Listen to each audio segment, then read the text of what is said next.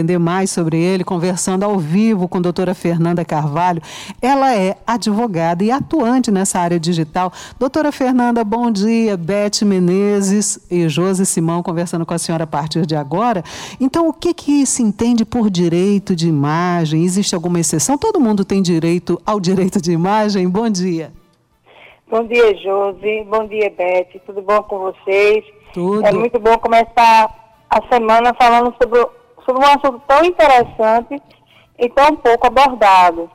É, sim, todos nós temos direito à imagem, né?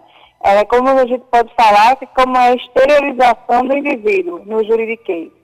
E é muito importante que com a era do digital a gente possa entender que nem todo, todas as nossas imagens não podem ser veiculadas nas redes sociais ou na mídia impressa, como um jornal, sem que a gente autorize. É, a gente tem que ter cuidado em preservar a nossa imagem. Então, uhum. se um determinado perfil, um de, determinado site quiser compartilhar uma foto nossa, é necessário que a gente autorize. Uhum. Porque não tem coisa mais chata, digamos assim, do que você perceber que a tua imagem está sendo utilizada de forma indevida. Uhum. E para isso o Poder Judiciário vem, vem proteger, vem resguardar todos nós enquanto indivíduo, né? E que a gente possa é, ter, ter é, cuidado e cautela para que os outros não utilizem devidamente da nossa imagem. Inclusive, doutor, uma questão que me, me veio agora à mente é com relação aos golpes, né, que são re, é, realizados pelo WhatsApp, por exemplo, pessoas que utilizam o perfil com a imagem, com a foto da pessoa, é, sendo outra, né? E para pedir dinheiro, para cometer é, é, esse golpe, né? Com, com outras pessoas. Isso também está dentro da questão do direito de imagem. Também a pessoa também, esse criminoso pode responder processo também por essa questão de, de apropriação da imagem? Pode. É um, é um, uma, um problema que está sendo reiterado são os golpes, tanto no Instagram, hoje em dia nas redes sociais, quanto no WhatsApp, como você falou. É, tanto como na esfera civil ou criminal, né, por, por estar utilizando da imagem indevidamente para aplicar golpes, é, ser um estelionatário, como também pela utilização indevida daquela imagem. É, as pessoas acreditam, digamos assim, que a Fernanda esteja pedindo dinheiro. Então, eles dão o dinheiro para o terceiro acreditando que sou eu.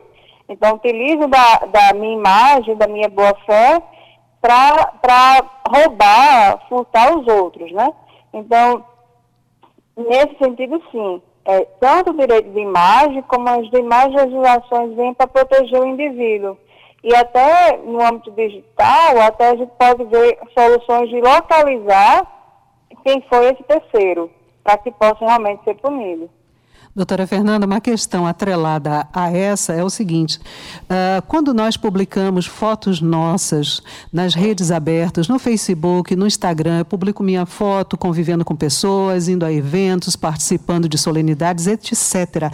Tem quem ache que a partir do momento que eu publicizei essa minha imagem, que ela poderia ser pega por qualquer pessoa eu não estou abrindo mão do direito de imagem por estar publicando fotos minhas nas minhas redes sociais, não é verdade? Isso é um entendimento muito truncado, muito errado. Isso, isso é verdade. Assim, no momento que eu, por exemplo, meu, meu perfil no Instagram é aberto. Então, assim, qualquer pessoa pode ter acesso. Mas isso não dá direito a um terceiro utilizar aquela imagem para compartilhar no, no outro, em outros perfis ou em outros, em outros sites é necessário que eu autorize que seja utilizada a minha imagem em, em outros perfis. Acho que outro ponto muito importante que a gente tem que trazer é com relação aos menores. Então, é, a utilização de imagens de menores é, só mediante a autorização dos pais ou do representante legal. Então, não é porque eu utilizei de uma foto convivendo com o meu ambiente familiar e compartilhei no meu perfil no Instagram, por exemplo, que um terceiro pode utilizar. É, isso, até o STJ já pacificou entendimento de que uhum. não precisa uma comprovação de um dano para que você possa pedir que seja removido até outros tipos de ações, como danos morais, no âmbito penal e tudo mais. Uhum. Ô, doutora, a depender da gravidade. Entendi. Doutora, e é, como é que funciona com relação ao é, ambiente corporativo? Quando a, empresa precisa utilizar a imagem ou, ou, ou, utiliza a imagem de seus funcionários para publicitar, algum, publicizar alguma ação, alguma atividade, como é que funciona essa questão de direito de imagem nessa questão? Bom, no âmbito trabalhista é necessário que haja o consentimento ou que o funcionário tenha ciência de que a sua imagem está sendo utilizada para publicizar, para fins comerciais, ou até mesmo para esclarecer outras pessoas. O que não pode é a utilização, eu capturar uma imagem e a, utilizar sem que o outro tenha ciência, seja no, no ambiente corporativo ou não. Então, avisa o funcionário, o funcionário autorizando, e aí utiliza-se daquela imagem. Doutora Fernanda, é, questão de direitos autorais. O que, que prevalece, direito autoral ou direito de imagem? Por exemplo, se é, eu publico uma foto ou publico um trabalho, o que, que é, existe uma hierarquia entre esses dois tipos de direitos? Não existe hierarquia, são coisas distintas. O direito autoral vem para proteger o dono daquela, daquele quadro, daquele livro. E o direito de imagem é a, a pessoa em si tem que ter mais ou menos essa distinção. É, quando eu falo, por exemplo, de um livro que eu escrevi, eu estou falando de um direito autoral. Agora, quando eu falo da minha imagem enquanto pessoa, eu estou falando do meu direito de imagem. Não existem hierarquias, mas são direitos que devem ser preservados e resguardados. E as coisas não se misturam, digamos assim. É, se, por exemplo, eu compartilhar um, um, um trecho de um livro, eu não cito uma fonte, né? Ou então o texto de um artigo, eu estou ferindo o direito autoral. A partir do momento que eu utilizo da imagem da Fernanda e compartilho no outro ambiente sem que ela autorize, até falando bem, não estou é falando mal não, é falando uhum. bem. É, eu posso pedir para aquele determinado conteúdo, para aquele determinado jornal, remova a, a, aquela publicação porque eu não autorizei.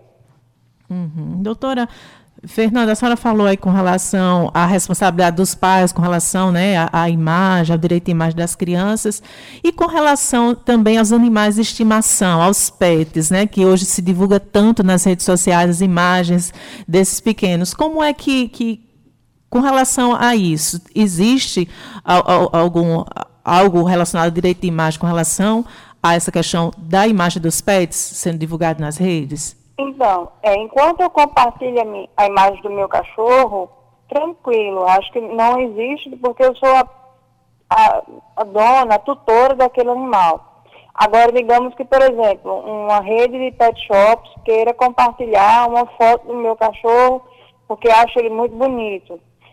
Embora eu não receba daquele, aquele, aquele compartilhamento daquela foto, eu preciso autorizar. A mesma coisa, por exemplo, se utilize para fins comerciais. É necessário que o tutor autorize, mediante o pagamento, a utilização daquela imagem do, do animal em tal site, em tal, em tal rede social. Digamos que seja para outros fins, aí eu acredito que exista um, um, uma quebra de contrato, uma quebra de direitos, porque você não autorizou para aquela outra finalidade. Uhum. Mas, embora você utilize a foto do seu animal, é necessário que o tutor autorize, mediante pagamento ou não.